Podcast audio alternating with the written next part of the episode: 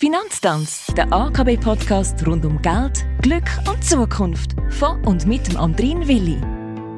Grüezi, schön, dass ihr da sind, schön, dass du da bist, Admir Iseni. Ist ja nicht zum ersten Mal der Fall. Wir sind in der 51. Episode vom AKB Finanztanz und austanzt haben wir dann im Fall noch lange nicht, auch wenn es heute, aber das soll bloß nicht als Abschreckung dienen, ein bisschen trockener wird.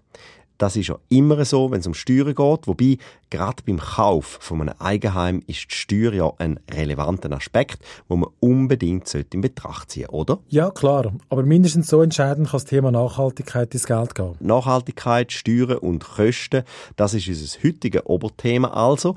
Klar gefragt, gibt es Vorteile, wenn ich zum Beispiel meine Ölheizung mit einer Wärmepumpe ersetze? Natürlich, die Erneuerung bringt in der Regel tiefere Nebenkosten mit sich und du hast auch etwas Gutes da für deine Liegenschaft sowie auch für unsere Umwelt. Gleichzeitig hat die Renovation auch positive Auswirkungen auf deine nächste Steuererklärung. Du kannst nämlich werterhaltende Renovationen abziehen. Die AKB unterstützt alle energetischen Sanierungen mit einem Spezialprodukt mit sehr attraktiven Konditionen, nämlich der AKB Green Hypothek. Kurz erläutert. Mit der AKB Green Hypothek unterstützt die AKB energieeffizientes Bauen und Renovieren aktiv und setzt einen Impuls zur Reduktion von Emissionen. Für die AKB Green Hypothek haben wir am Kapitalmarkt von nachhaltig orientierten Investoren Geld aufgenommen und verwendet das Geld direkt für das. Somit verbinden wir beide Seiten direkt miteinander. Wir haben konkrete Vergabskriterien entwickelt und international zertifizieren lassen. Grundsätzlich unterstützen wir jegliche Aktivität zur Reduktion der Gebäudeemissionen. Im Vergleich zu anderen Instituten kennen wir keine Minimal- oder Maximalbeträge und bietet auch flexible Laufzeitwahl von zwei und zehn Jahren an. Für wahr, was für Renovationen kann ich, ganz generell gesagt, von den Steuern abziehen? Bei dem Thema reden wir immer von wertvermehrenden und werterhaltenden Ausgaben. Steuerlich kannst du die werterhaltenden Renovationen in Abzug bringen. Du kannst beispielsweise alle Kosten für eine werterhaltende Arbeit abziehen. Dazu zählen Sanitär, Spengler, Maler, Schreiner oder Gipsarbeit aber auch Serviceabonnement und Prämie von der Gebäudeversicherung. Und wenn du alte Heizung durch ein Energieeffizienzsystem ersetzt, kannst du die Aufwände gemäß geltender Praxis abziehen. Obwohl der Ersatz eigentlich auch wertvermehrend ist. Du kannst aber immer etwas der Steuern als Unterhalt abziehen.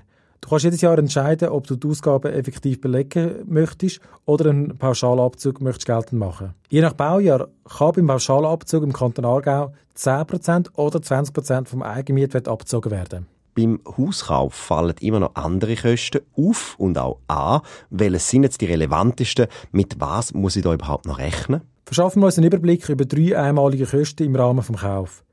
Erstens Notariats- und Grundbuchkosten. Der Kauf wird öffentlich durch den Notar beurkundet. Der Notar nimmt die Einträge im Grundbuchamt vor und tut dich als Eigentümer im Grundbuch eintragen. In der Regel braucht es noch einen Schuldbrief, mindestens in der Höhe der gewünschten Hypothek. Die Schuldbrieferrichtung oder auch die Erhöhung wird ebenfalls durch den Notar vorgenommen und im Grundbuchamt eingetragen. Notariats- und Grundbuchkosten können abhängig vom Kanton, die Höhe vom Kaufpreis und der Summe vom benötigten Schuldbrief unterschiedlich hoch ausfallen. Zweitens. Kapitalauszahlungssteuer. Falls für den Immobilienkauf Eigenmittel aus der Pensionskasse oder Ziele vorbezogen werden, werden dafür Steuern erhoben. Zum Glück kommt ein reduzierter Steuersatz zum Zug und trotzdem müssen wir den natürlich beachten. Drittens, Grundstücksgewinnsteuer. Die Grundstücksgewinnsteuer ist kantonal unterschiedlich geregelt und sie hängt davon ab, wie lange die Liegenschaft im Besitz war und natürlich vom erzielten Gewinn. Zahlen muss die Steuer, wer das Grundstück verkauft, also der Verkäufer. Käufer können die Steuer aber nicht ganzlich ignorieren. Zahlt der Verkäufer die Steuer nicht, wirst du als neuer Eigentümer zur Kasse gebeten.